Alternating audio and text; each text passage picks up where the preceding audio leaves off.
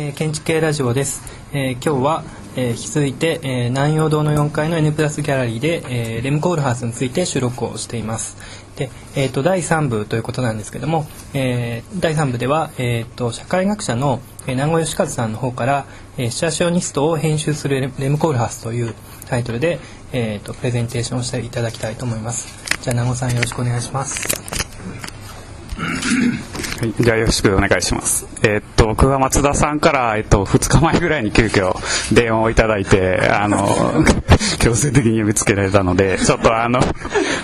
全く準備する時間がなかったですね。あの、まあ、トピックでいくつか、3つか4つぐらいお話しする中で、えーっと、まあ、話題提供ができればいいかなと思います。だから一連の話の中でなんか一つ、えっ、と、ストーリーがあるというよりは、まあ、断片的にお話をしていくという形にさせてもらいたいと思います。で、まずあの、松田さんの方からそのシチュアショニストとコールハウスの関係ということで、もうお願いしたいということをいう話があったんですけども、まあ、そもそもまあ僕みたいなその社会学者にとって、レムコールハウスがまあなんで魅力的に映るのかっていうことなんですけど、まあ、それはもちろんその AMO のようなリサーチっていうのはもちろんある一方で、まあ、先ほど出ましたように、その建築家の職能とか範囲自体を、まあ、その建築的思考によって建築しているというか、わゆるその建築家の社会的位置みたいなものを考える上で、コールハウスっていうのはすごい、まあ、スリリングなわけですね。で、先ほどあの、堀井さんの方も、まあ、なんで建築家辞めないのかっていうぐらい、その、ことはありましたけど、例えばその、コールハウスが72年に、あの、エクソダスのサブタイトルはその建築の自発的な囚人とか、あるいは、これ何年だ同じ72年に囚われの、これ Q っていうんですかね、Q を持つ、地球を持つ都市っていうようなことを考えると、まあ、それを文字っていうと、コーラース自身がなんかこう、囚われの建築家というか、まあ、自発的な囚人として、その建築に関わってるっていう、まあ、アイロニカルな見方もできるなっていうふうに思ってます。で、僕自身ちょっと自分の紹介で恐縮なんですけど、あの、今日、上原さんもいらっしゃってますけど、サイトゼロっていう雑誌で、あの、コンスタントニューバビロンの連載をしていまして、で、まあ、またちょっと第2回目なんですけど、えっ、と、これのまあ、冒頭で、ちょうど、今のところスーパースタジオとか、えっ、と、アーキズムの話をやっていて、まあ、ただ冒頭にあの、レム・コールハウスがコンスタントにこうインタビューした写真を載せてるっていうのがあります。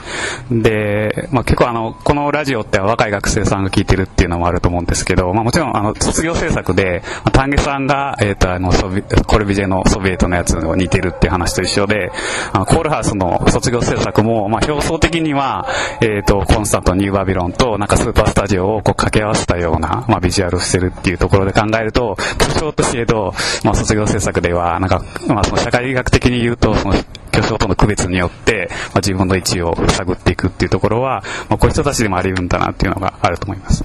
で、ただ今日、その、まあ、建築家のその専門家の方がいっぱいいる中で、まあ、建築のその細かい話をするっていうのをどうかと思うので、まあ、その続きは、まあ、この連載で、まあ、やっていきたいっていうことにしてるってこともあるんですけども、えっ、と、僕が、今日お話ししたいのは、その SMLXL の話なんですね。で、まあ、ただその話に、えっ、と、行く前に、ちょっとコールハウスの背景として、そのオランダ島の特徴っていうことと、そのニューバビロンの特徴っていうことを簡単にちょっとおさらいをしていきたくて、で、あの、堀井さんは水平性と垂直性っていうことをおっしゃっていて、で、僕は自身もそれもすごい興味があって、まあ、この論文の中でも書いていたんですけど、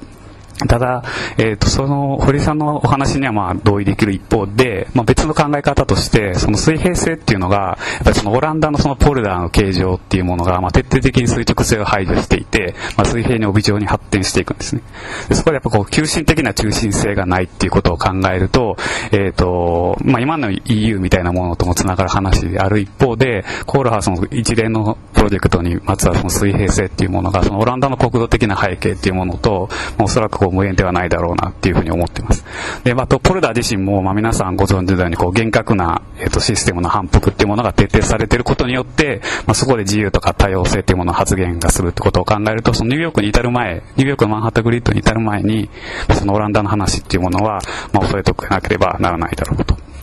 で、結構そのニューバビロンの形態的な話っていうのは結構、あの、ご存知じゃない人も多いだろうし、まあ、絵がないので大変難しいんですけど、まあ、絵的には、例えば、えっ、ー、と、ニューバビロンにははしごが斜めにあるんですね。で、それはコーラースでエスカレーターっていう役割とも結構似てるだろうなと思っているし、えっ、と、よく注目されるのは68年以前のその前期ニューバビロンの方なんですけど、後期ニューバビロンって、えっ、ー、と、その、後期ニューバビロンの住民のこう道徳的な規律みたいなものとか規範っていうものが解体して、なんていうかこう暴力とかエロスとか快楽がこう、えーと、最大化するようなどちらかというとこう破滅的なというかユートピアの終末みたいなところが描かれるんですね。でそれっていうのは結構作者の消滅とか建築家の解体っていうことを考えると、まあ、ジェネリックシティっていうようなものにつながるような、まあ、ラインは引けるんじゃないかなっていうふうに思っています。で、まあ、そのニューバビロンっていうものとそのコールハウスのその初期のプロジェクトっていうのは通ずるっていうのはおそらくスーパースタジオのコンテナンスモニュメントとかもそうですしそれはその結局コンテンツモニュメントもこのグリッドの反復っていうものがあると。だからそれはやっぱ同じように不自由な形式にとらわれることによって、まあ、逆説的に享受される自由ってことを考えると、まあ、さっき川さんのさんの話でもありましたけど、やっぱベルリンの壁のアーキテクチャ論につながるような話っていうものはあるだろうなと。で、さらに、えっ、ー、と、スーパースタジオはもう一方であの、シングルデザインっていうのをやってましたけど、まあ、それは家具とかインテリアとか住宅とか都市とかっていうもののスケールを横断しながら、まあ、逆に言うと、こう、スケールと結びついた建築のこういう神話作用みたいなのを解体するってことを言うと、まあ、それは徐々にその SMXL のそのスケールの連続性っていったものによって配置するっていうことにも繋がってるだろうなってことを考えると、やっぱりその60年代のまあ、アンチ形態主義に影響を受けたって、まあ、コロハス言ってる一方で、まあ、そういうニューバビロンとか、えっ、ー、と、スーパースタジオとかっていったものとの連続性もあるだろうなと。でまあ、以上はまあ建築の話で、まあ、今日今からお話ししたいのが、そのどちらかというとメディア論的な話をしたいと思います。で、その水平性っていうのが、実は僕はまあ単純に二項対立化すると、えっと、リサーチとか、あるいは AMO とか、あるいはその、これ、八塚はじめさんも指摘していることですけど、SMLXL ってあれアルファベット順になっていて、まあ、百科事典をまあ一一一種想定していると。で、そこにはどちらかというと、さっき言ったように、えっ、と、垂直性っていうとどうしても、空間社会的にこう縦割りのヒエラルキーっていったものとか権力っていうものがある一方で、その百科事典とかっていうのは今のウィキペディアとかもそうですけど、こう水平軸に、水平的に、えっと、リンクしていく。それは今のネットでもそうだと思うんですけど、だからそういう、えっと、そういう権力とか階級意識とかっていうよりは、その遠く離れた地点を水平的に結びつけるような、まあ、民主的な、あるいは非階級的な構造っていうことが、まあ、水平性にあるだろうと。で、その一方で垂直性っていうのは単純に言うと建築であったり、まあ、まあ、OMA がやってるようなことだろうなっていうふうに思うんです。で、ちょっとここからコンスタントから離れて、まあ、シチュアションニスト一般一般で言うと、皆さんご存知の方が多いと思うネイキッドシティってあるじゃないですか。映画ちょっとないんで申し訳ないんですけど。あれは要は、あの既存のパリの地図とかをこう、ママッピングしてるとかコラージュしてるものっていうものを考えると、あれも一種の都市空間の編集でありますし、今までいうこうリンクの構造にも近いってことを思うんです。で、そういうことを考えると、それともし例えばシチュアショニストのその心理地図とか心理地理学って言われているものと、まあ、コールはその SMLS、XL っていったものを比較するときに、僕が常々思ってたのは、あれってなんか1300ページ以上もありますよね。で、あれってなんか精読するようにはできていなくてまあ、やろうと思ってはできるんですけど、まあ、それこそアーキテクチャっていうか構造として、こう、パラパラめくまざるを得ないっていうか、ザッピングせざるを得ないわけです。で、重さ的にもこうパラパラってめくまれるってことを考えると、なんかこう、グローバル都市の、あれグローバル化する都市の空間経験として、その都市をこうザッピング的に経験せざるを得ないっていうようなことが、まあ、岸君もそういう95年に出たってことを考えると、まあ、Windows 95みたいなものが出たってことを考えると、まあ、似ているなと。で、あれももちろんアルファベット順に並んでるんだけれども、まあ、どっから読んで、どっから読み終わってもいいってことを考えると、まあ、始まりと終わりがないっていう形で、まあ、線形ではなくて、まあ、非線形に近いなっていう話があると思います。で、だからそれをもしもう一つ、えー、っと、スチャショニストもコールハウスも同じように興味を持っているのがあの地下鉄なんですね。そういう情報技術がなくても、地下鉄っていうのも、あの、乗った駅と降りた駅っていうのを空間をこうショートカットして経験させるっていうことがあるってことを考えると、まあそういうネットみたいなのが出る前から地下鉄っていうのもそういうものに近かったっていうことを言っていて、それは、シチャショーニストも地下鉄の路線図に興味を持ってるし、まあコールハウスも持ってる。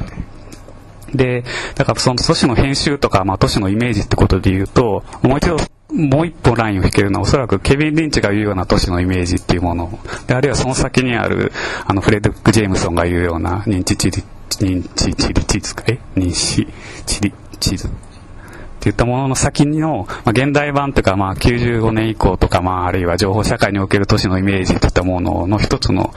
表し方として、ああいう SMLXL のような本とか、あるいはそれ以後の AMO のような、えっ、ー、と、リサーチを、まあ、作品化して、まあ、ガイドブック化するっていうようなものは、まあ、あるんじゃないかなと思っていて、で、もちろんそのコールハウスのその各地世界転々とプロジェクトを持って飛び回ってるっていう風なイメージある一方で、やっぱりもう一方はその、シアシオニストのスペクタクルの社会の話も関わってくると思うんですけど、やっぱりそのメディアの中をこう、飛行し続けるっていうか、ある速度を持って飛行し続けることによって、あるいはそれこそ、そういうザッピングすることによって、えっ、ー、と、逆説的に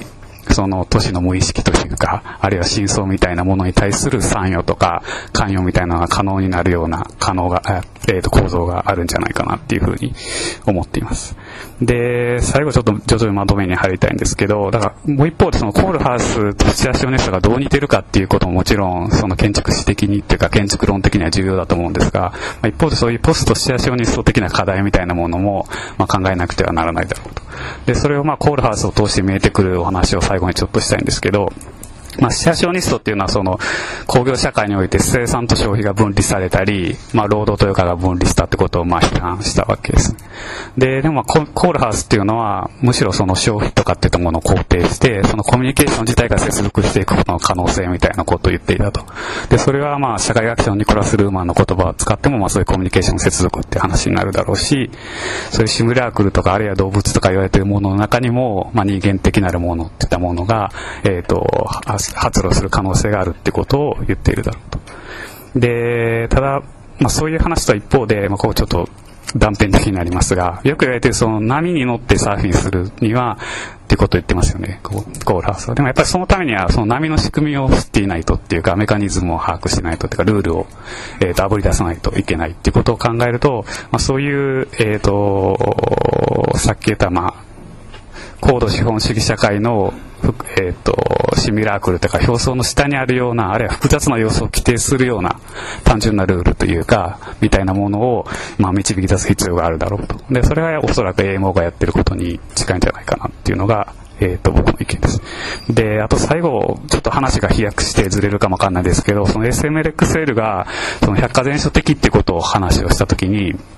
もう一方やっぱりその95年ぐらいっていうか90年代以降のリサーチってことを考えると、コールアースの一方でやっぱアトレイワンっていうか日本の文脈っていうのを比較したらちょっと面白いんじゃないかなと思っていて、で、昔からその百科全書ってそもそもどういうものとしてあったかっていうと、結構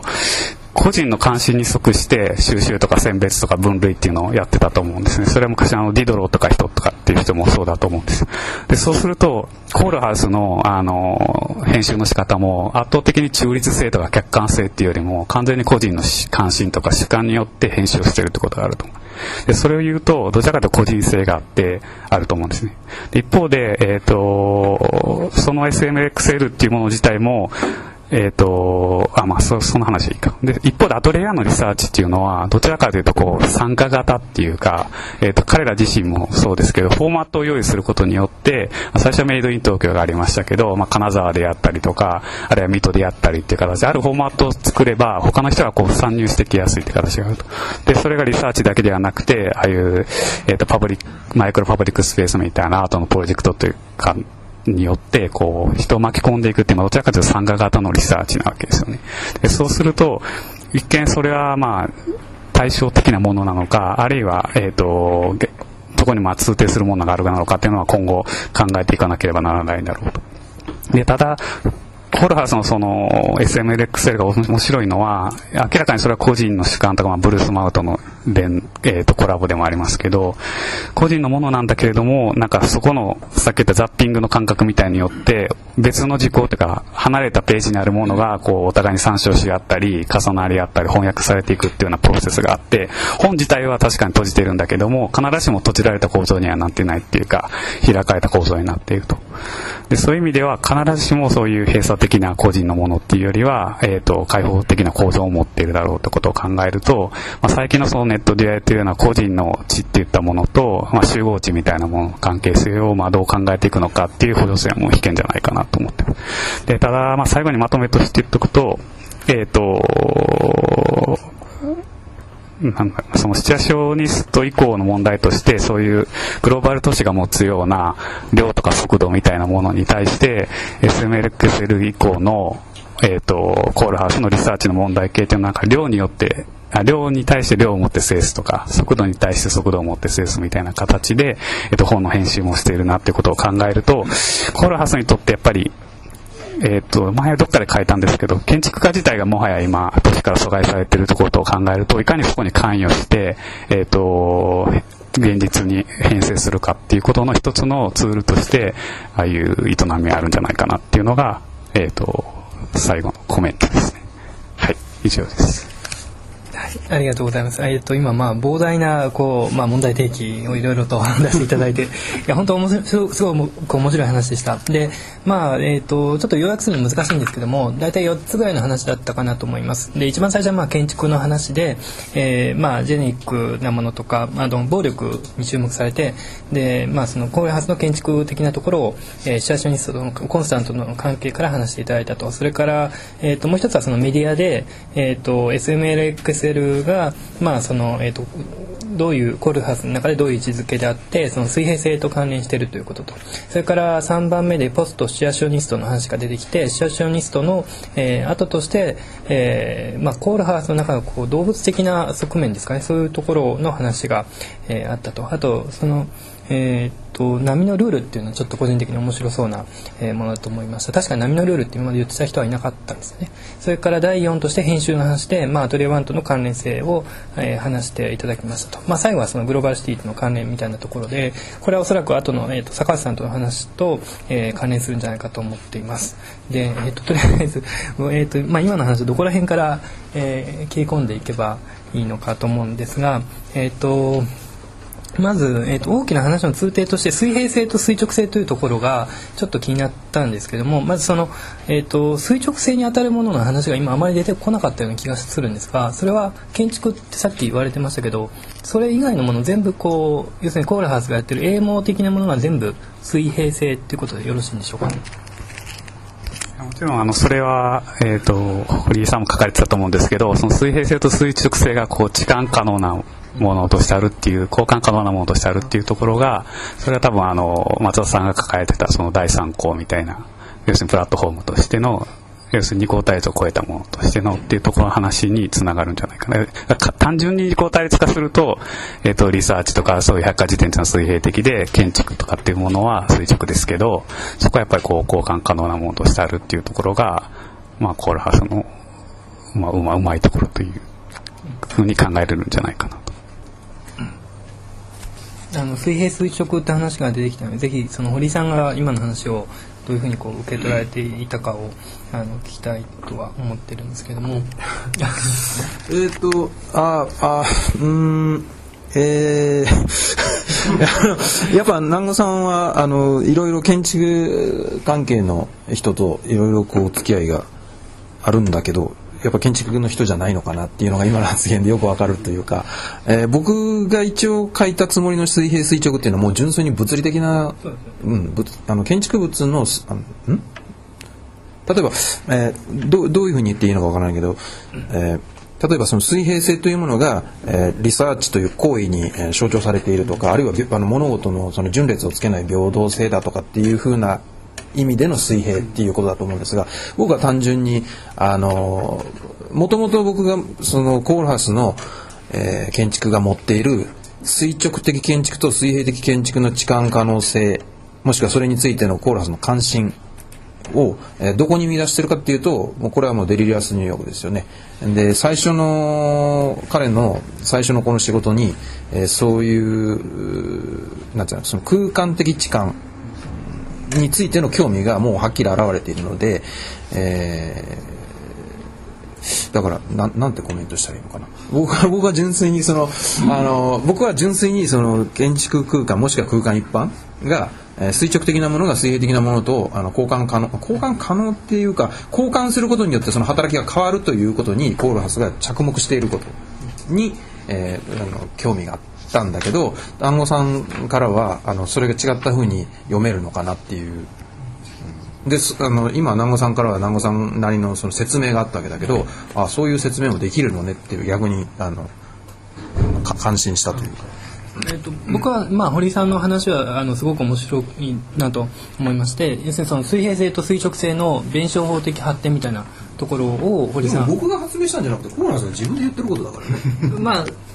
これでも書いてありましたっけ？僕は堀さんのあれであなるほどと思ったんですけどもちろん針と球の話とか書いてることはありますけど水平性垂直性っていう言葉で言い直したのはあんまり見てなかったんで堀さんのあのプール物語のプールはあのほあのほとんどスカイスクレーパーそのものだっていうふうなこととか書いてあるし、それからあの僕の文中にも書いてありますけどウェルヘアパレスホテルっていうあの架空のあの冗談みたいなプロジェクトの中でもあれ7本のスカイスクレーパーが立っているって書いてあるんだけど7本目のやつは最初から横倒しになってるって書いてあるんですよ。